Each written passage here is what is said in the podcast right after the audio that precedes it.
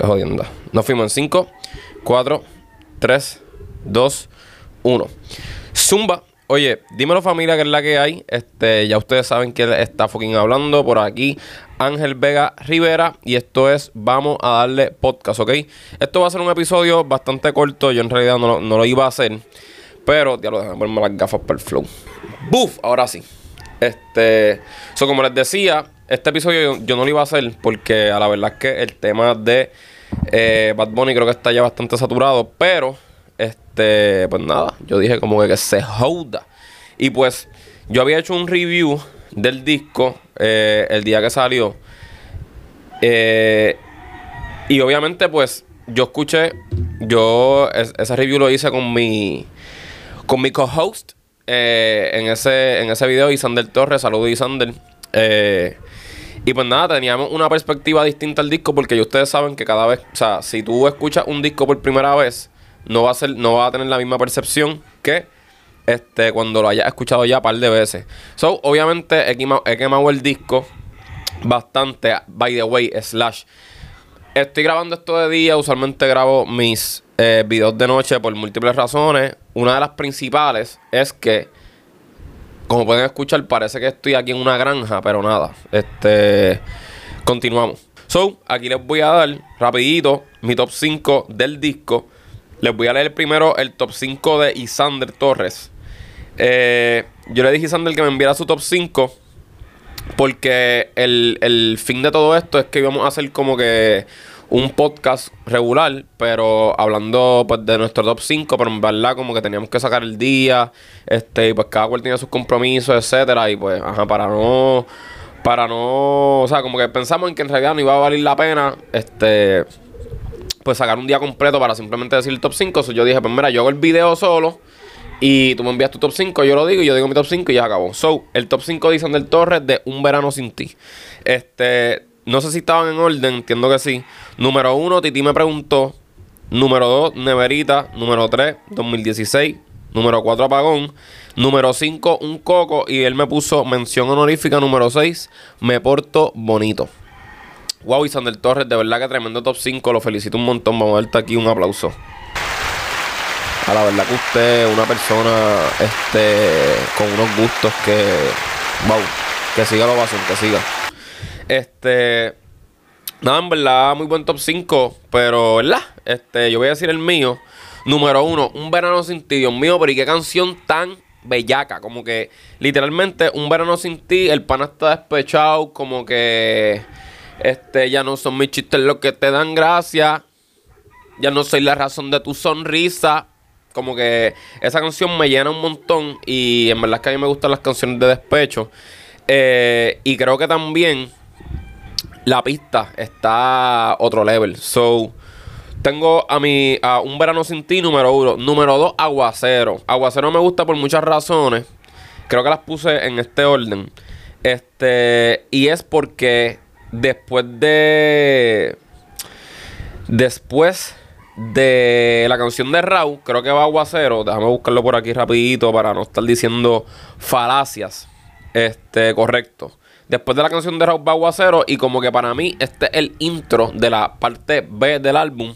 Que en el review que hice del álbum expliqué que esa es la parte más que me gusta. Porque realmente la primera parte es como que, no, no quiero decir más de lo mismo, pero ya es como que es un sonido que ya se ha escuchado. La parte B como que se fue más experimental y en verdad a mí me gustó un montón. So, este es, este es el intro para mí de la parte, de la segunda parte del disco. Y de verdad que, entiende, esa cancioncita es como que suavecito. Yo, yo pensé que la temática iba a ser otra y el pana se va bien explícito ahí, como que tienen mi bicho ansioso, yo no sé qué madre. So, de verdad que me gustó un montón. Tercero, Apagón. Este, ¿sabes? Esa canción que hace sentirnos a nosotros los puertorriqueños súper orgullosos y no tan solo a los puertorriqueños, sino como que este, a los latinos, ¿me entiendes? Eh, de verdad que, bueno, Puerto Rico, pero ajá, me entendieron. So, super dura. La, yo, en verdad, no puedo esperar a que este pana cante la canción de Apagón en el concierto, porque me puedo imaginar a todo el mundo como que gritando y brincando, Puerto Rico, está bien cabrón, ey, está bien cabrón. Como que de verdad, de verdad que eso va a ser un momento que creo que va a desatar demasiado euforia durante el público.